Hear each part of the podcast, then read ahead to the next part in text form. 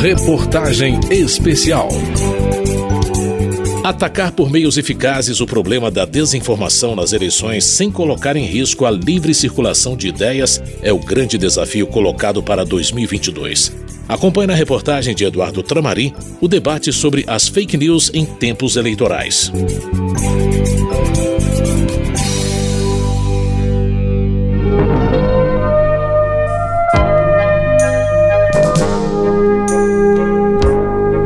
Vem aí uma eleição em que o contexto midiático é desafiador.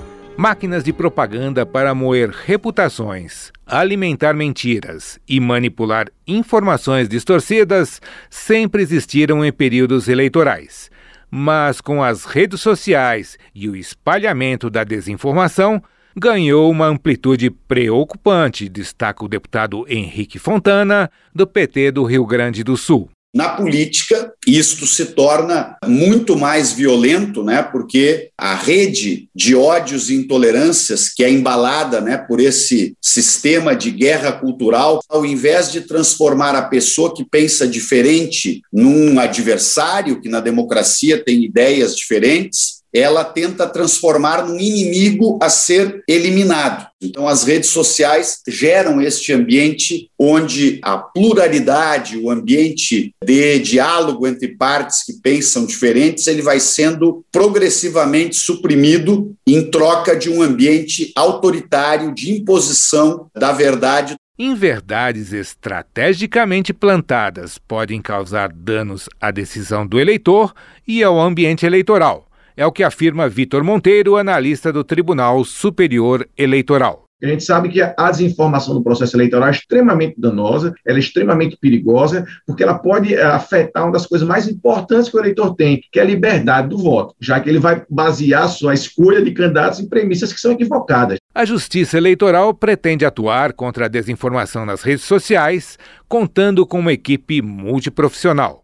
O servidor do TSE diz que o programa de enfrentamento à desinformação é baseado em três eixos. O primeiro eixo é na informação. O TSE entende que, para enfrentar a desinformação, a gente tem que apresentar informação de qualidade dela tem que ser ligeira, né? ela tem que ser bastante difundida, que vai servir para alertar o eleitor. Um outro eixo importante que a gente tem é da capacitação. Para o eleitor poder ele mesmo identificar quando a notícia não merece ser repassada, porque ela tem uma característica desinformativa. E o terceiro eixo é o eixo responsivo do tribunal. Então, diante de uma desinformação, o tribunal se empenha para que, com a máxima agilidade, consiga bloquear esse caminho desinformativo e apresentar a informação correta. Tribunal Superior Eleitoral e Câmara dos Deputados estabeleceram acordos de cooperação para reproduzirem informação de qualidade durante o processo eleitoral.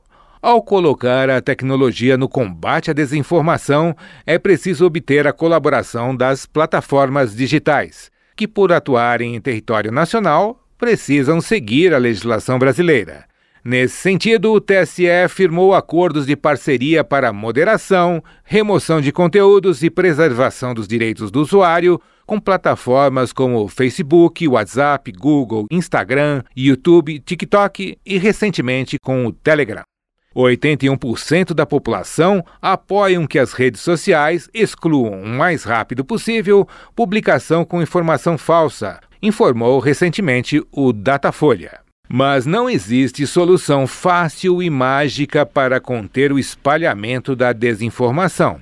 O cientista político e professor da Universidade de Brasília, Vladimir Gramacho, diz que esse é um dos problemas que o novo contexto tecnológico de comunicação traz para a sociedade. Todas as iniciativas que a gente conhece, que estão sendo estudadas ou experimentadas, na verdade tentam reduzir essa difusão. Algumas por meio da educação das pessoas para aprender a discernir né, o que é certo, o que é errado, como é que eu checo uma informação. Outros esforços estão ligados a filtrar em que medida a gente consegue introduzir né, nessa circulação de informações filtros que não permitam passar, para o outro lado, conteúdo falso. A capacidade de produção de conteúdo falso tende a ser muito maior do que a capacidade de avaliação e filtragem desse conteúdo. Portanto, a introdução desses filtros ela tende a limitar nossa capacidade de expressão, né, de circulação de ideias, enfim. Então essa é uma seara bastante perigosa, assim. Eu acho que é importante fazer em alguns casos, mas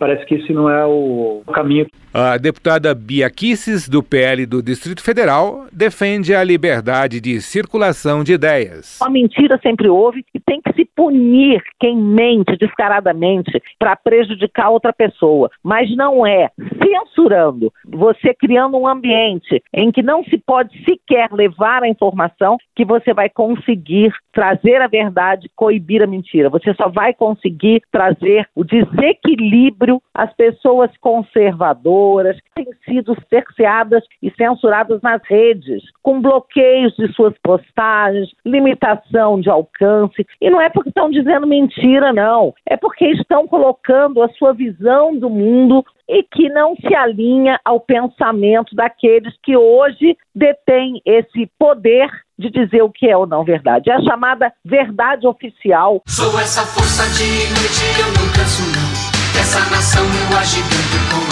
minhas mãos. Sou essa gente que trabalha e vive há mais de mil. A expectativa do cientista político Vladimir Gramacho é de que a circulação de fake news seja maior na eleição de 2022 do que foi em 2018.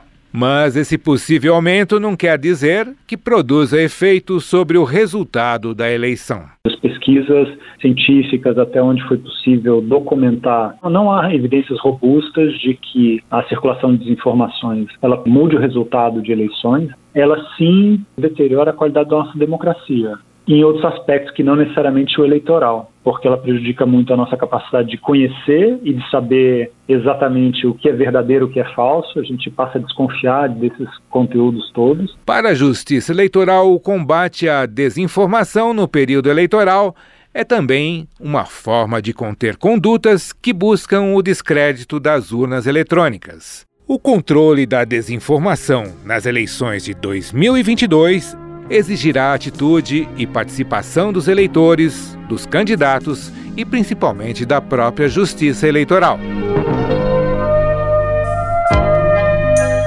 Da Rádio Câmara de Brasília, Eduardo Tramarim.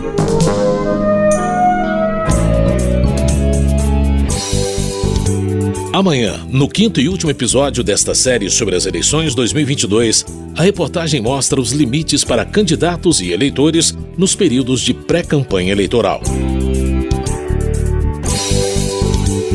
Reportagem especial.